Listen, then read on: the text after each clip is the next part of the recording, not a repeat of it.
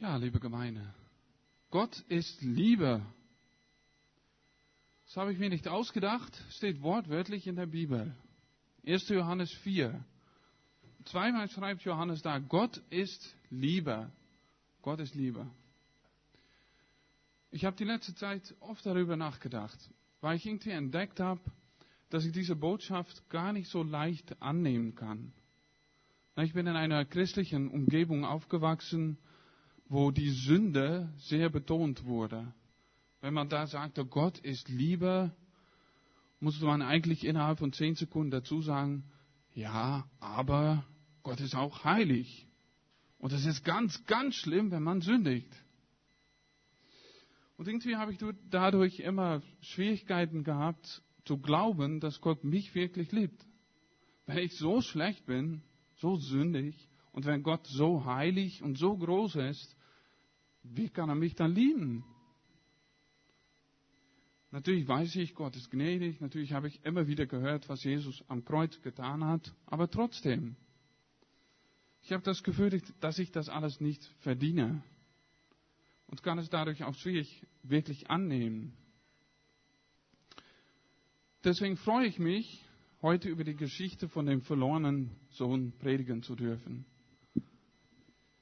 Denn diese Geschichte macht nämlich eine Sache sehr klar. Gottes Liebe kann man nicht verdienen. Gottes Liebe bekommt man geschenkt. Einfach so. Es gibt weniger Bibelgeschichten, die so berühmt sind wie diese. Das sind nur 22 Versen, glaube ich. Also über diese 22 Verse wurden mehrere Bücher geschrieben. Nur über diese 22 Verse. Also keine Angst, ich werde jetzt nicht versuchen, die Kenntnisse aus allen diesen Büchern in eine Predigt zu quetschen. Das wäre ein bisschen viel und langweilig. Ich dachte, wir sehen uns einfach die drei Hauptpersonen an und fragen uns, was sie uns heute zu sagen haben. Erst der jüngste Sohn, der erinnert mich so ein bisschen an ein ungeduldiges Kind. Du darfst in einer halben Stunde Netflix gucken. Oh, noch so lange, ich möchte jetzt gucken. Oder nächstes Jahr bekommst du ein Fahrrad. Oh, erst dann, ich möchte jetzt ein neues Fahrrad. Ne, der jüngste Sohn geht zu seinem Vater und möchte seinen Anteil am Erbe ausgezahlt bekommen. Ein Erbe ist nicht für jetzt, es ist für später. Aber dem Sohn ist das egal. Er kann nicht warten, er möchte jetzt Spaß haben. Sein Vater ist zwar reich und das Leben auf dem Riesengrundstück ist gut, aber er möchte Party machen. Essen, trinken, tanzen, schön die ganze Nacht im Club saufen und dann mit einer hübschen Frau nach Hause gehen. Wirklich das Leben genießen. Alles rausholen. Man lebt ja nur einmal. Das Verhalten des Sohnes ist meiner Meinung nach typisch für unsere Gesellschaft oder allgemein für Menschen, die ohne Gott leben möchten. Überleg mal, was wünscht man sich, wenn Gott keine Rolle spielt und man denkt, dass man nur dieses Leben hat? Ein gutes Leben, oder? Man wünscht sich ein gutes Leben und nicht irgendwann in der Zukunft. Jetzt, sofort. Lange warten ist Zeitverschwendung. Wir möchten jetzt Geld haben, jetzt Spaß haben, jetzt gesund sein, jetzt glücklich werden. Gott verspricht uns auch alle diese Sachen, diese schöne, gute Sachen. Aber du bekommst sie bei ihm meistens nicht sofort. Viele Verheißungen von Gott sind wie ein Erbe. Irgendwann werden sie erfüllt. Ja, irgendwann was nutzt mir das denn jetzt? denkt der Sohn. Und er fragt ganz frech seinen Erbteil. Als ob sein Vater schon tot ist. Gott ist tot, vielleicht hast du es mal gehört. Oder irgendwo auf einer öffentlichen Toilette gelesen. Gott ist tot, lass uns Party machen. Es ist interessant, finde ich, dass der Vater damit einverstanden ist. Oder wenigstens, er diskutiert nicht. So ist Gott. Wenn du sagst, für mich ist Gott tot, ich werde mein Leben schon selber gestalten, da respektiert er das. Er würde es aber nicht empfehlen, vermute ich. Guck mal, was passiert. Der Sohn isst und trinkt und trinkt und isst. Er genießt es. Es erfüllt ihn. Wie schön ist das Leben, bis er pleite ist und es nirgendwo mehr Essen gibt. Da sitzt er dann zwischen den Schweinen und sie haben es besser als er. Das ist eine schräge Wende. Was möchte Jesus damit sagen? Was bedeutet das? Du kannst dich vollstopfen mit leckerem Essen und Trinken. Du kannst jeden Tag mit einer anderen schönen Frau oder Mann schlafen. Du kannst Haufen von Geld verdienen und das schönste Haus in der Stadt bauen lassen. Du kannst die tollsten Kinder in der Welt erziehen. Du kannst die höchsten Noten in der Schule bekommen oder an der besten Uni angenommen werden. Du kannst von der ganzen Welt gelobt werden für deine Fähigkeiten und Erfolge. Aber wenn du nicht zu Hause bist, wenn deine Seele nicht zu Hause ist, bleibst du unerfüllt, sehnsüchtig, hungrig. Es bleibt hier drinnen leer. Sogar ein Schwein ist zufriedener als du. Der jüngste Sohn sieht das jetzt ein. Er versteht, dass er verloren ist und möchte nach Hause. Plötzlich sieht er, wie gut er es dort hatte. Er sehnt sich nach seines Vaters Haus. Kennst du dieses Gefühl, diese Sehnsucht, dass du zu Hause sein willst? Und mit welchen Sachen oder Menschen hast du mal versucht, diese Sehnsucht zu stillen, deinem Leben Erfüllung zu geben? Hat es geklappt? Jetzt wird es wichtig, der Sohn möchte nach Hause. Aber er versteht, wie schuldig er ist. Er versteht, dass er kein Recht auf sein früheres Leben hat. Er kann ja nicht nach Hause gehen und sagen, ja, tut mir leid, habe ein bisschen Mist gebaut, aber ich war halt jung, ich wollte auch mal die Welt sehen. Also alles wieder gut, oder, Papa? Nee, so geht das nicht. Er weiß, ich bin es nicht wert, ein Kind meines Vaters zu sein. Bist du schon zu dieser Erkenntnis gekommen, deinem Leben, dass du so viel Mist gebaut hast, dass du es nicht wert bist, Gottes Kind zu sein? Und was hast du dann gemacht? Hast du dich mit einem schuldigen Herz versteckt? Das habe ich oft gemacht. Oder hast du es trotzdem gewagt, zu Gott zu gehen? Der Sohn wagt es. Er geht zurück zu seinem Vater. Unterwegs übt er, was er sagen wird. Und er hofft, dass es ausreicht. Dann der Vater, der Vater. Der sieht seinen Sohn schon von weitem kommen. Und was sagt er? Was sagt er? Nichts? Kein Wort? Kein Wort über die Riesenschuld seines Sohnes. Kein Wort über Sünde und Vergebung, über Heiligkeit oder Gerechtigkeit. Nichts. Er umarmt seinen Sohn und gibt ihm einen Kuss.